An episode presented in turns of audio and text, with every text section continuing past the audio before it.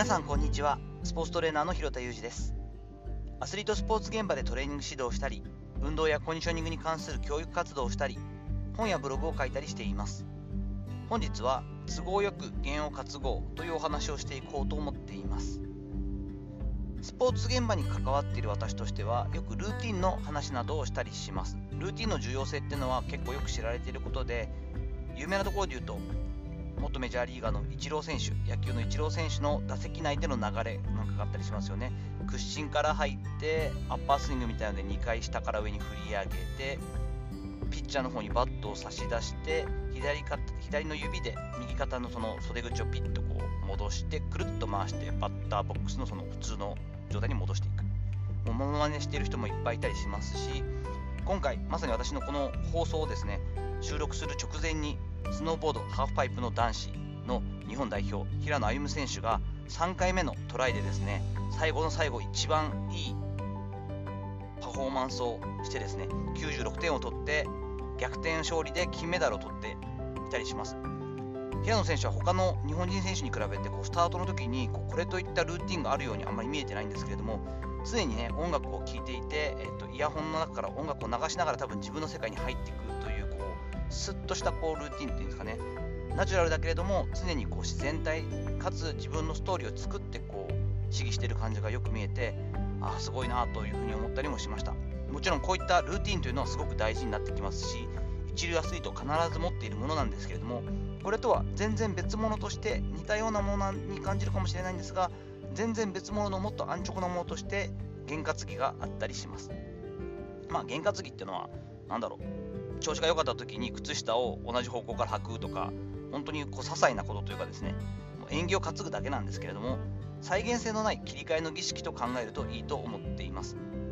これ悪いことばっかりでは私はないと思っていて悲観的な人生真面目な人神経質な人ほど積極的にこの験担ぎを使うべきなんじゃないかなというふうに思ったりしています。私自身はですねお気に入りの年間手帳というかのがあるんですけれどもこれを毎年大体こうカバーを変えてるんですが今回2022年に白いカバーにしたんですね。でその前の時のこう5種類をずっとこう入れ替えてるんですけれども2017年が多分その白いカバーだったんですがまあ5年サイクルで回っていくんで久しぶりに白になったんですけれども正直2017年があんまりこう私にとってこう調子のいい年ではなかったんですよね。でこうそもそもその白を選んだ時に妻なんかにも「いや白のカバーってこれ今回3回目だけどいつもあんま良くないんだよね」なんて言ったら「選ばなきゃいいじゃん」なんて言って結構やめてよ、もうみんな家族がもう影響あるかもしんないじゃんなんて、いやいや、そんなことないでしょ、今年はいいかもよなんて言って、スタート切ったんですけど、1月入った瞬間から結構問題があったり、いろんな思いがけないトラブルだったりとかですね、自分自身も心を痛めたりすることが多くて、あこれはやっぱり、ただ、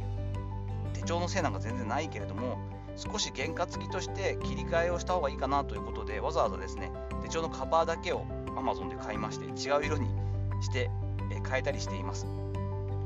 ちょうどね節分っていうのが、まあ、新正月っていうんですか？2月3日を空けてから違う年に入るっていうのがまあアジア圏ではそういった数え方もありますよね。旧暦で。なので、まあ、2月のその3日過ぎてからまたもう一度新年が始まるんだななんていうふうに自分にこう都合よく解釈してですね新年として改めてリスタートしたりしてまあ、あとはいまいちかなと思ったら道順を変えるとかね生き方を変えてみたり仕事への生き方を変えてみたらない見たり知らないプレイリストで片道私は1時間半以上あるので2時間ぐらいあるんですがもう知らないこ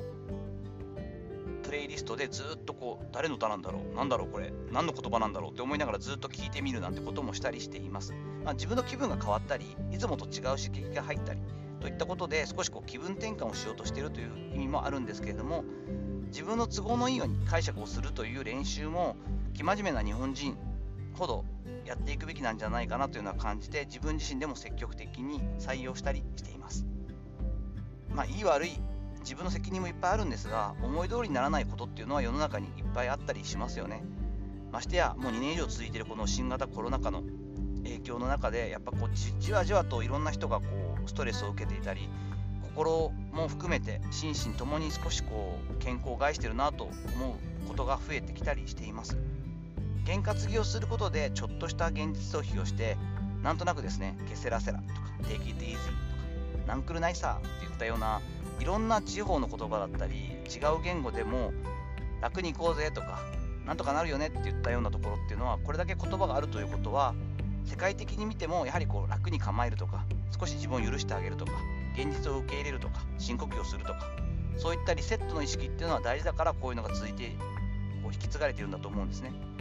少し自分自身の上手に気分転換をするためにこういった験担ぎをうまく使っていくのはどんな人にも有益なんじゃないかなと思って本日こんな話をしてみました。さていかがだったでしょうか？本日は都合よく弦を担ごうといった話をさせていただきました。本日の話のご意見やご感想などあればレター機能を使ったりコメント欄にお願いいたします。いいねやフォローも引き続きお待ちしております。最近なんかフォローしていただくことがちょっと増えたのでとても嬉しいです。ぜひよろしくお願いいたします。本日も最後までお聴きいただきありがとうございました。この後も充実した一日をお過ごしください。それではまたお会いしましょう。広田裕二でした。